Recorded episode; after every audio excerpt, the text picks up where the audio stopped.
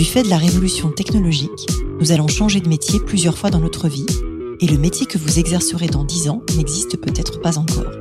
Je m'appelle Isabelle Rouen, je suis entrepreneur et fondatrice du cabinet de recrutement de dirigeants Colibri Talent. Tous les jours, j'accompagne des femmes, des hommes et des entreprises qui se transforment et qui transforment leur métier. Avec ce podcast Les métiers du futur, je vous propose de rencontrer des dirigeants, des entrepreneurs, des chercheurs, bref, des personnes inspirantes qui vont partager avec vous leur parcours et leur vision du futur de leur métier. Bonjour à toutes et tous et bienvenue dans le podcast Les métiers du futur. Aujourd'hui, je reçois Christelle Rastero, plutôt c'est elle qui me reçoit, puisqu'elle m'accueille dans son pop-up store qui est euh, rue des Batignolles. Christelle, vous avez travaillé dans le domaine des cosmétiques puis de la mode, notamment chez Dior pendant 11 ans, puis chez Balenciaga pendant 4 ans. En 2020, vous partez vivre au Portugal, pays dont est originaire votre famille, et vous fondez Sodade, la première marque de tapis upcycled fabriquée au Portugal. Cet épisode du podcast est donc consacré au futur de l'artisanat. Bonjour Christelle. Bonjour Isabelle. Bienvenue au micro euh, des métiers du futur. Et pour commencer le podcast, j'aimerais que vous me racontiez un peu votre parcours et ce qui vous a amené à créer votre propre entreprise. Je vais essayer de synthétiser parce qu'en réalité, cette entreprise, elle est née un petit peu avec moi, j'ai l'impression. C'est une histoire assez personnelle qui est ancrée euh, dans un héritage familial. Donc, euh, en réalité, mon père a immigré dans les années 60 euh, du Portugal à la France pour travailler parce que voilà, il y avait Salazar, enfin plein de choses au Portugal qui faisaient que beaucoup de gens ont immigré sur l'Europe du Nord et entre autres en France. Moi, j'ai grandi comme une petite fille très privilégiée euh, dans une banlieue nord, mais qui restait euh, très agréable à l'époque, dans le 93, on peut le dire. Donc, fille d'immigrés du 93, c'est moi, et de fil en aiguille, euh, parce que exigeance et parce que parents très, très de, demandeurs de bonnes notes, on va dire. Je me suis retrouvée dans une très belle faculté dans le 16e et j'ai appris beaucoup de choses. Ensuite, j'ai fait un parcours assez classique dans le marketing où je me suis retrouvée effectivement euh, chez Dior, chez LVMH, où j'ai beaucoup appris, puis chez Balenciaga. Et c'est vrai qu'à un moment, euh, probablement la crise de la quarantaine. Le middle life shift, c'est pas une crise. voilà, middle life shift, où en fait, finalement, tout est possible et on s'écoute enfin, on s'ancre euh, définitivement sur ce qu'on est vraiment, on s'enracine et on va puiser dans nos racines pour justement se construire un nouveau futur. Et c'est là où Saoudade a émergé, sachant que Saoudade, du coup, c'est des tapis en coton recyclé. Et la réalité, c'est que ces tapis en coton recyclé, je les ai euh, hérités de ma grand-mère qui était tisserande au village. Au village au Portugal, n'est-ce pas? Donc vous avez repris en fait l'artisanat familial ou en tout cas le savoir-faire familial de votre grand-mère. Exactement. Donc c'est pour ça que je vous dis c'est assez ancré dans finalement c'est plus une lignée euh, familiale qu'une euh, juste une histoire personnelle à ma petite échelle en fait. C'est hyper intéressant. Et du coup, c'est quoi exactement le métier de, de Saoda? Je comprends qu'il y a des tapis, que, que, que ça tisse, mais comment ça marche? Qu'est-ce que vous faites? Qu'est-ce que vous produisez? Qu'est-ce que vous créez? Parce que c'est la création. Voilà, exactement. Alors, j'ai envie de dire que Saoudat, c'est un projet vraiment de revalorisation d'un artisanat, donc qui est le tissage. Le tissage, comme le faisaient les paysans dans le nord du Portugal, dans les régions assez pauvres, de tout temps et dans les années, euh, enfin, sur tout le XXe siècle, 50, 40, on ne jetait rien. Ils avaient des ressources limitées, en réalité. Ils étaient très pauvres, on peut le dire. Et euh, donc, tous les vieux vêtements, les vieux linges, etc., on les conservait, on les accumulait par couleur puis, on les déchirait en petites lirettes fines de 1 cm. Ça, c'était l'occupation qu'on donnait aux enfants, puisqu'à l'époque, il n'y avait pas de PS4 ou de télé. Donc, euh, Et les enfants travaillaient. Et voilà. Mais je ne s'en plaignait pas du tout. Ma, tante est encore là pour en témoigner et m'explique à quel point elle s'amusait avec euh, mon père quand euh, c'était à celui qui faisait la lirette la plus longue pour que la grand-mère n'ait pas trop de points à faire pour refaire une pelote, en fait. C'est chouette. Donc, c'est des souvenirs visiblement très agréables de convivialité autour du feu où il préparait pour la grand-mère qui tissait ensuite. Donc, ça, c'est le tapis, c'est le savoir-faire, disons, ancestral. Et le métier de Saoudat, c'est quoi? C'est comment je porte un regard nouveau, comment dans ces racines, dans ce passé, ce savoir-faire qui a toujours existé, pour euh, des raisons finalement euh, de ressources limitées. Aujourd'hui, on est de nouveau confronté à cette problématique-là pour d'autres raisons. Et comment, du coup, on renouvelle ce savoir-faire et on lui donne un aura et un rayonnement beaucoup plus important. Donc, il y a à la fois une notion, on va dire, de recyclage, de transmission de savoir-faire et de recréer des objets euh, contemporains à partir d'un savoir-faire ancien et de tissu ancien. C'est ça qu'on se dit? Il y a deux autres choses. Tout à fait, il y a ça, il y a ces trois points. Et il y en a deux autres. Il y a une notion de durabilité. En fait, ces produits sont extrêmement résistants. Ils résistent au lavage, ils résistent au temps qui passe et même ils se patinent et je trouve qu'ils deviennent de plus en plus beaux. Et c'est vrai qu'aujourd'hui, on est sur un sujet, je pense, qui est de plus en plus présent, c'est comment on lutte contre l'obsolescence des objets pour qu'ils durent et que du coup, on puisse consommer le moins possible et avoir un impact moindre sur notre environnement. Donc c'est une logique de croissance euh, durable. C'est très intéressant. Et après, j'avais envie de vous demander, ça veut dire quoi, saudade en portugais? Alors, saudade, chacun a sa définition. Pour moi, c'est une nostalgie pleine d'espoir. C'est euh, en fait quand on est euh, immigré ou enfant d'immigré, la saudade de, la terre, c'est la saudade de la famille, c'est la saudade du pays. La saudade de l'exil. voilà. Je pense que tous les immigrés, les migrants savent ce que c'est. On vit avec ça, mais on vit, on se délecte à l'idée de le retrouver. C'est comme un amour d'enfance qu'on sait qu'on aura, on retrouvera un jour. Donc c'est plein d'espoir en fait. C'est une belle définition et ça me parle beaucoup parce que moi aussi, je suis petite fille d'immigrés, donc je suis troisième génération sur des gens qui étaient euh, italiens, Italie du Nord, Italie du Sud, et c'est quelque chose aussi que j'ai retrouvé euh, dans la transmission culinaire, dans les métiers que pouvaient faire euh, mes grands-parents. C'est des choses qui ont beaucoup marqué. Donc je trouve que c'est intéressant euh, ce vécu entre guillemets de méditerranéens qui sont remontés vers le nord à un moment donné pour chercher du travail. Et justement pour refaire le pont avec les métiers du futur, parce qu'il y a cette notion de travail et d'emploi, est-ce que vous pouvez nous expliquer pourquoi vous avez choisi de localiser votre entreprise au Portugal plutôt que à Paris ou au Maroc ou, enfin, j'allais pas dire en Chine, mais au-delà de vos racines, je sais qu'il y a un engagement sociétal de remettre du travail. Et du coup, ça m'intéresse que vous nous contiez cette partie-là dont on a parlé euh, off the record quand on a préparé l'émission euh, il y a quelques temps déjà. Tout à fait. En fait, il y a, il y a deux sujets. C'est un, il y a un savoir-faire, un véritable savoir-faire qui a toujours existé. Donc, le savoir-faire existe et il est endémique de cette région d'où je suis originaire. Et la deuxième chose, c'est qu'en fait, c'est une région qui est très isolée. Donc, c'est une région qui est dans les montagnes, vraiment à la frontière avec l'Espagne. C'est la région qui est encore aujourd'hui la plus pauvre et la plus, la moins peuplée du Portugal parce que tout le monde a immigré. Donc, c'est la plus enclavée. Voilà, exactement. Donc, compliqué d'accès, etc. Et ce qui se passe aujourd'hui, c'est que les gens continuent à immigrer. J'ai encore des cousins qui viennent en France pour faire des chantiers avec euh, des très grosses boîtes de bâtiments, n'est-ce pas? Parce que on reste quand même dans un schéma où on se dit bah finalement c'est fini, non pas du tout, et qui laissent leurs enfants seuls, donc ils répètent en fait ce schéma d'immigration et tout ça. Donc mon objectif, c'est vrai, c'est de maintenir et créer des emplois dans cette région. Pourquoi? Après, euh, je sais que je vous en avais parlé et je pense que c'est ça qui effectivement me porte. C'est que si mon père n'avait pas immigré, il n'aurait pas travaillé dans une usine bourrée d'amiante et il serait pas décédé comme son frère à moins de 50 ans. Donc ces gens, en fait, ont dû immigrer parce qu'ils avaient faim ils ont travaillé et ils sont extrêmement reconnaissants et on est très reconnaissant de tout ce qu'a pu offrir la France parce que c'est vrai qu'il y a une ascension sociale, etc. Maintenant, je pense que euh, vivre dans des montagnes au Portugal, c'est aussi très plaisant. Et pour ceux qui ont un savoir-faire manuel, notamment ces femmes qui tissent et elles ont besoin des hommes pour tisser parce que finalement le tissage, c'est pas que passer une bobine de fil, il y a aussi d'autres métiers périphériques où on a besoin des hommes. Si on arrive à recréer un maillage d'emploi pérenne, c'est tout un écosystème finalement qu'on va réussir à préserver pour que ces gens vivent en bonne santé chez eux. C'est vrai, c'est intéressant parce que ça permet entre guillemets de resédentariser des gens qui ont euh, pas forcément envie de partir et qui, enfin, nul ne quitte son pays euh, parce qu'il en a envie. En général, on quitte son pays parce qu'on n'a pas le choix, soit pour des raisons politiques, et c'est ce qu'on vit en ce moment avec euh, les migrants qui arrivent de Syrie, d'Afghanistan, soit pour des raisons climatiques. On parle de plus d'un milliard de migrants climatiques en train de remonter dans les années, dans les décennies à venir, soit pour des raisons économiques, ce qui est le cas de votre famille et ce qui était très humblement le cas de la mienne. Enfin, moi, il y avait aussi un peu de politique, mais bon, c'est pas le, c'est pas le sujet du, c'est pas le sujet du podcast.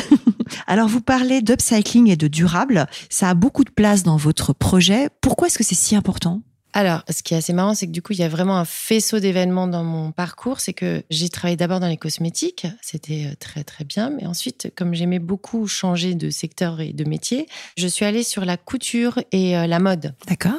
Et donc là, dans la mode, effectivement, on apprend très rapidement que c'est la deuxième industrie la plus polluante. Tout à fait. Il y a eu un épisode du podcast là-dessus avec euh, Thomas Euriez et 1083 qui lui recrée des jeans et a remis des usines de tissage en France, en l'occurrence, à Romans-sur-Isère, juste pour éviter que les jeans fassent trois fois le tour du monde et polluent autant Exactement. Donc il y a ce constat-là qui est euh, évident, énorme, et on se dit, euh, quand on a des enfants encore plus, je pense, euh, comment je peux contribuer à minimiser cet impact négatif aujourd'hui de la mode. Et très rapidement, on se rend compte de deux choses sur cette industrie. C'est qu'il y a une problématique de gestion de fin de vie des mhm. pièces, donc de produits neufs en fait, qui ne trouvent pas d'écoulement. Donc, euh, et ça, c'est la première chose. Et ensuite, au moment de la confection, il y a à peu près 20% de matière neuve aussi qui n'est pas exploitée. Donc, l'idée, comme le savoir-faire de la grand-mère, c'était effectivement de recycler déjà des vieux linges, etc. C'est comment je transpose ce savoir-faire ancestral aux problématiques d'aujourd'hui, de cette matière qui est de qualité, qui est neuve et qui n'est pas exploitée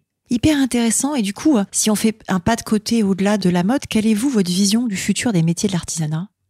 Alors je pense que le futur, sur la partie métier pur, il faut continuer, si vous voulez, à former et à entretenir ce métier tel qu'il est aujourd'hui. Au Portugal, il y a un vrai savoir-faire. Le futur, et c'est ce que j'essaye à ma petite échelle de faire, c'est un, d'être créatif, d'apporter une nouvelle esthétique pour attirer une clientèle et du coup attirer finalement, trouver de nouveaux débouchés à ces produits. C'est l'esthétique et la création. La deuxième chose, c'est l'innovation. L'innovation, pas tant sur la manière de faire, puisque là, c'est vraiment comment on préserve ce savoir-faire, mais dans l'innovation dans la manière de distribuer et de communiquer sur ce savoir-faire. Alors c'est là où on va commencer à parler d'Instagram, parce que je vous suis sur Instagram.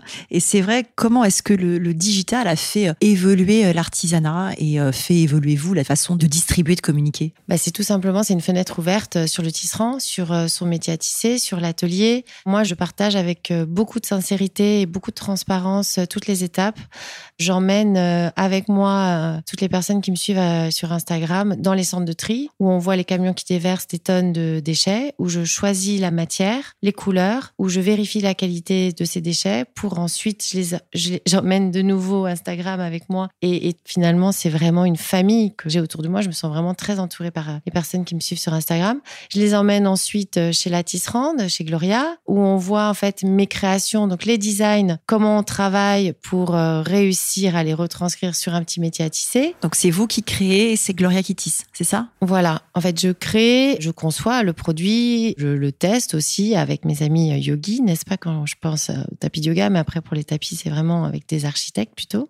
Et Gloria euh, est la personne qui donne vie en fait à toutes ces envies. C'est génial. Vous avez lancé votre entreprise en 2020, c'est-à-dire entre les confinements ou pendant les confinements, je, je ne sais pas. Comment est-ce que vous avez été impacté par le Covid?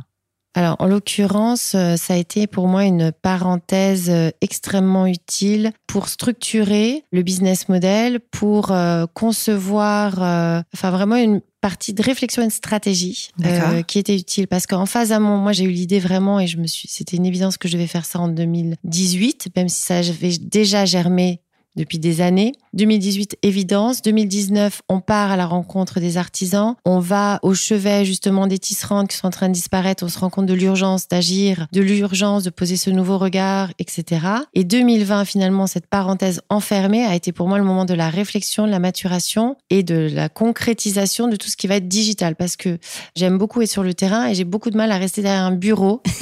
beaucoup, beaucoup. Alors le site euh, internet, typiquement, heureusement qu'il y a eu le confinement. Sinon, l'e-shop, je pense qu'il n'existerait pas.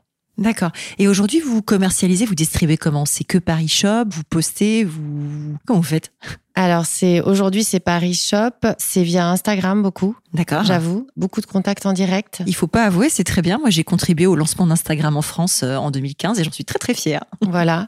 Et c'est euh, beaucoup de gens qui me contactent. En fait, pour avoir travaillé dans des grands groupes de luxe, et je sais que il est important de connaître ses clients. Je pense qu'il est important d'échanger sur des beaux tapis de salon. On parle de pièces à 1000 euros en valeur absolue, c'est de l'artisanat, etc. Les gens ont besoin d'être accompagnés, donc c'est vraiment du cas par cas, une relation personnelle. Je deviens amie avec des clients, mais c'est sincère et on continue à se voir. Là, sur le pop-up à Paris, il y a des gens qui viennent juste prendre un café, qui ont déjà acheté deux, trois tapis. C'est vraiment. Euh, du coup, aujourd'hui, pour répondre à votre question, je suis vraiment dans de l'intuitu personnel, c'est-à-dire euh, dans cette relation. Mais j'ai conscience que pour atteindre mon objectif final, qui est vraiment de créer des emplois, de structurer, de créer une école, il va falloir qu'on passe à l'étape d'après et qu'on réfléchisse à une vraie stratégie de distribution. Il me faudrait de nouveau une parenthèse de réflexion sur la stratégie de distribution distribution Ah ou bah, quelqu'un qui va- On va m'accompagne. vous l'offrir. J'espère sans quatrième confinement. Je suis désolée. non, non, non, non, non, plutôt ou alors être accompagné par un expert de la distribution, euh, ça serait super. Alors, on, on lance l'appel au peuple. Effectivement, vous cherchez du mentoring sur la distribution.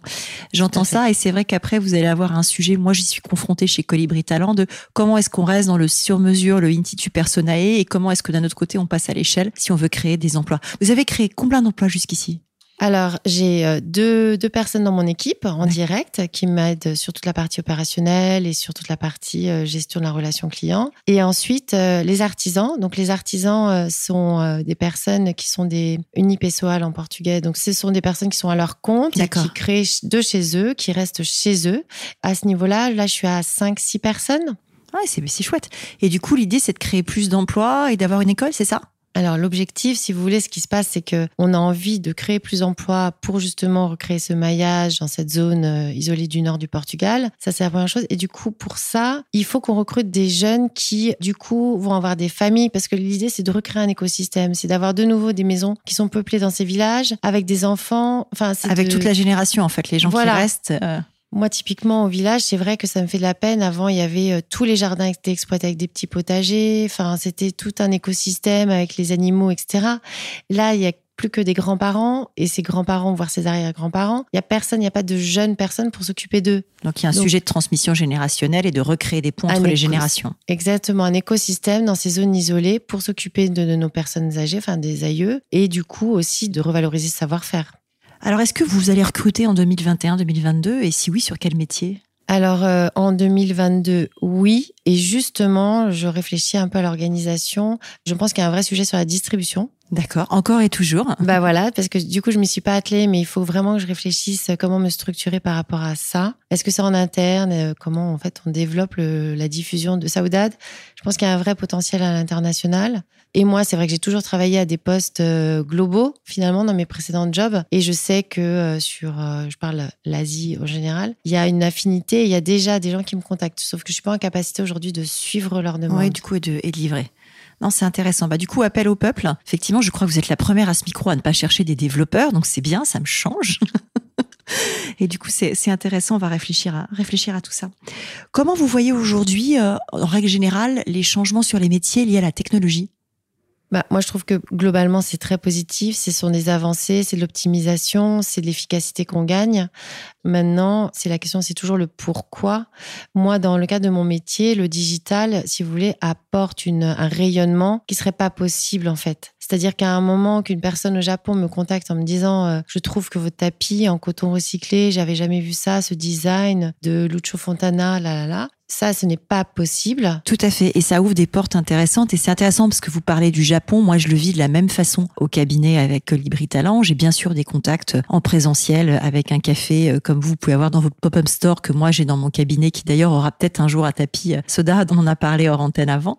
Mais il y a aussi des prises de contact qui se font directement par le digital. Alors moi, c'est sur LinkedIn. Mais là, j'échange en ce moment avec euh, un, un Afghan qui est parti, qui a réussi à fuir son pays. euh, il est en Pologne avec sa femme et ses filles et il cherche du travail. Sa femme cherche du travail. C'est des gens très qualifiés. Et il n'y aurait pas eu une discussion sur LinkedIn au départ, on n'arriverait pas à se contacter. Donc c'est vrai que le digital permet aussi ces rencontres d'un bout à l'autre de la planète et c'est extraordinaire.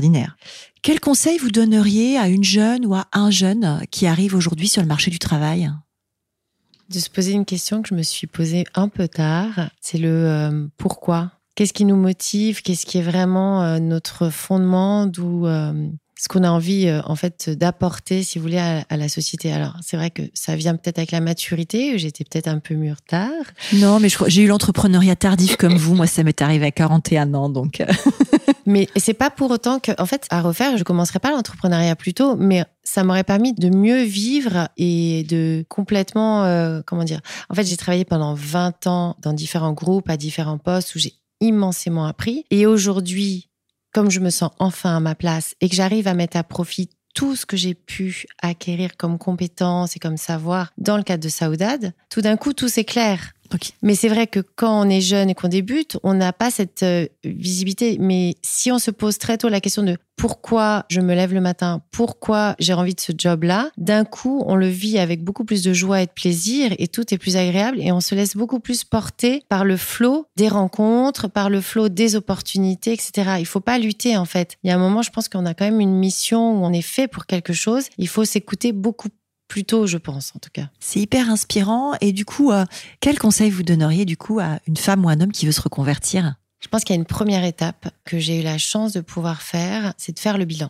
En fait, je me suis inscrite à une formation qui s'appelle Switch Collective. Je ne sais pas si vous connaissez. Non, parlez-moi. C'est euh, deux jeunes femmes qui, en fait, ont fait le bilan et qui ont le constat de dire aujourd'hui, on est dans une société où on n'aura pas le même métier toute notre vie. Alors c'est effectivement un peu le fond de commerce du podcast, de mes bouquins. On va changer de métier entre 6 et 9 fois dans la vie et c'est vrai qu'il y a, à part le bilan de compétences qui est assez bien fait en France, mais à part ça, il n'y a pas vraiment de moment où on se pose sur c'est quoi mon métier d'après, c'est quoi mon coup d'après. Donc cette formation qui s'appelle Switch Collective, je vous redonnerai les, coordonnées, et on les mettra dans les notes du podcast, bien sûr a été un moment une parenthèse enchantée. Finalement, c'est un vrai bilan personnel avec l'intelligence collective au service de ce bilan personnel. Donc, on est dans un groupe de personnes, des promotions, ce qu'on appelle des promotions, où on est 50 ou 60. Donc, ce qui évite la solitude entrepreneuriale et la solitude de la reconversion avec des regards de personnes qui sont complètement neutres et objectifs puisqu'on ne les connaît pas, mais qui sont dans une bienveillance totale puisqu'ils sont dans la même démarche que vous.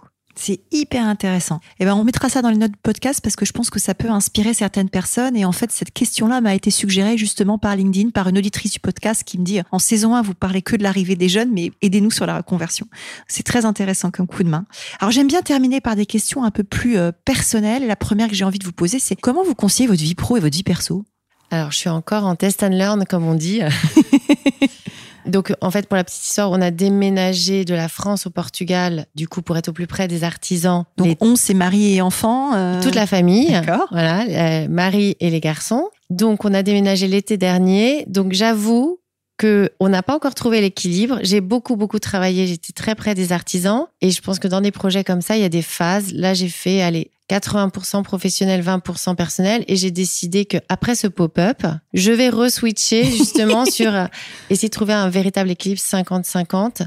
Après, je suis quelqu'un de peu organisé, contrairement à vous, ou moins organisé. Je suis vraiment la créa un peu dans l'archétype euh, qui part dans tous les sens. Donc, il va falloir que aussi je m'entoure, si vous voulez, ça fait partie des recrutements 2022, de quelqu'un qui va être plus opération, qui va me cadrer tout ça et qui va m'aider à me structurer. Et de quelqu'un qui va vous aider à structurer votre temps si vous ne savez pas le faire vous-même, parce que c'est là la clé de la réussite est là en fait. Si on veut pas se brûler dans les deux. Enfin, si je puis me permettre un conseil, moi je structure mon temps toute seule et je ne déléguerai jamais ça à quelqu'un. Mais effectivement, quand on a besoin, c'est pas mal d'avoir une super assistante ou un super CEO, mais quelqu'un qui manage cette partie-là, ça peut être pas mal. Ouais, parce que c'est vrai que quand on est passionné en réalité mm. par ce qu'on fait, on se sent enfin à sa place. Du coup, on se laisse facilement happer par le professionnel, mais j'ai conscience qu'il faut que je re-switch sur un équilibre euh, quand même beaucoup plus personnel. Qu'est-ce qui vous fait lever le matin?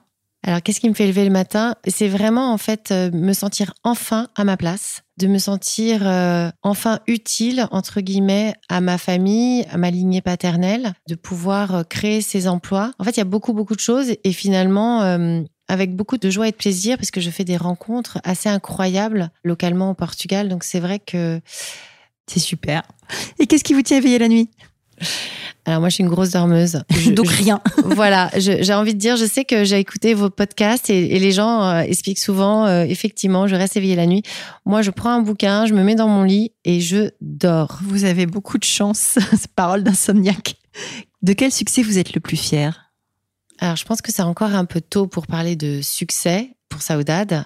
Euh, j'espère qu'on aura l'occasion d'en reparler pour parler de vrais succès. Mais ce que je vois aujourd'hui quand même, c'est, et ce que, en tout cas, je prends beaucoup de joie à partager, c'est les rencontres et les mises en relation que j'ai pu faire, que ce soit euh, de pouvoir apporter un produit très artisanal dans une ville comme Paris, c'est euh, de, par exemple, mon ami de Casa Bohemia des bougies, de l'avoir rencontré et ensuite qu'on arrive à recréer un écosystème de personnes qui ont la même volonté de revaloriser l'artisanat. En fait, c'est vraiment ces mises en relation, ces rencontres rencontre autour d'un même projet qui est euh, faisons des belles choses, mais en le faisant très bien. C'est hyper intéressant et du coup, je pense que c'est aussi le moment peut-être de dédicacer l'épisode à quelqu'un qui nous a fait nous rencontrer toutes les deux, qui est Charlotte Tesna, que moi j'ai rencontré dans le cadre d'un cursus que j'ai fait à l'ESSEC. Donc moi, j'ai pas fait Switch. Moi, j'ai fait un cursus à l'ESSEC pour être administratrice certifiée. On est de la même promo avec Charlotte et en dînant euh, sur euh, cet été 2021 sur une des premières terrasses euh, qu'on a pu faire ensemble, elle m'a dit, il est cool ton podcast. Il faut que tu parles de l'artisanat. Il faut que tu parles avec Christelle. Et c'est comme ça que l'épisode se fait aujourd'hui. Donc, si ça vous va, je voulais aussi lui dédicacer l'épisode. Absolument, merci beaucoup Charlotte. Et Charlotte est une oreille euh, très très bienveillante pour Saoudade et, euh, et je la remercie pour le temps qu'elle m'accorde. C'est quoi votre prochain projet? Prochain projet, c'est effectivement de structurer, d'organiser. Je pense que euh, maintenant c'est l'étape effectivement comment je pérennise Saoudade pour que ça puisse être un projet long terme et avec cette histoire donc très importante pour moi d'école de tissage. Est-ce que vous avez un livre, un podcast, un contenu que vous souhaitez euh, conseiller aux gens qui s'intéressent au futur des métiers? Alors c'est vrai que sur la partie euh, futur des métiers, en particulier digital, j'étais très novice et donc j'écoute activement euh, quelques podcasts qui m'apportent beaucoup. Lesquels? Alors Grossmaker. D'accord. Le panier. Ouais. Et ensuite, ça va être des podcasts plus d'écho. Mais je trouve que les podcasts et le vôtre que j'ai écouté avec beaucoup d'attention. Merci. Euh, c'est vrai que ça fait un transfert de compétences, finalement, ces podcasts qui nous permettent euh, d'acquérir euh, des retours d'expérience incroyables quand on entreprend. Et si nos auditeurs veulent vous contacter, c'est quoi le meilleur moyen? Instagram? Alors Instagram, c'est un peu effectivement mon réseau de prédilection et donc je réponds et j'aime beaucoup recevoir les messages. Donc il faut pas hésiter, mais aussi euh, LinkedIn. J'avoue, Facebook, euh, j'ai arrêté. On peut pas être partout. Vaut mieux faire peu, mais bien. Vous avez raison. Et ce qu'on décide de ne pas faire est aussi important que ce qu'on décide de faire. Merci beaucoup, Christelle. À bientôt. Merci, Isabelle. Bonne journée. Merci. Merci d'avoir écouté cet épisode des métiers du futur jusqu'au bout. Si vous avez aimé cette discussion, je vous encourage à noter le podcast sur vos différentes plateformes d'écoute et à le commenter, en particulier sur Apple Podcast. Cela nous aide grandement à progresser en termes d'audience. N'hésitez pas à me faire part de vos commentaires ou à me suggérer de nouveaux invités en me contactant par mail ou via LinkedIn. Prenez soin de vous et à très bientôt.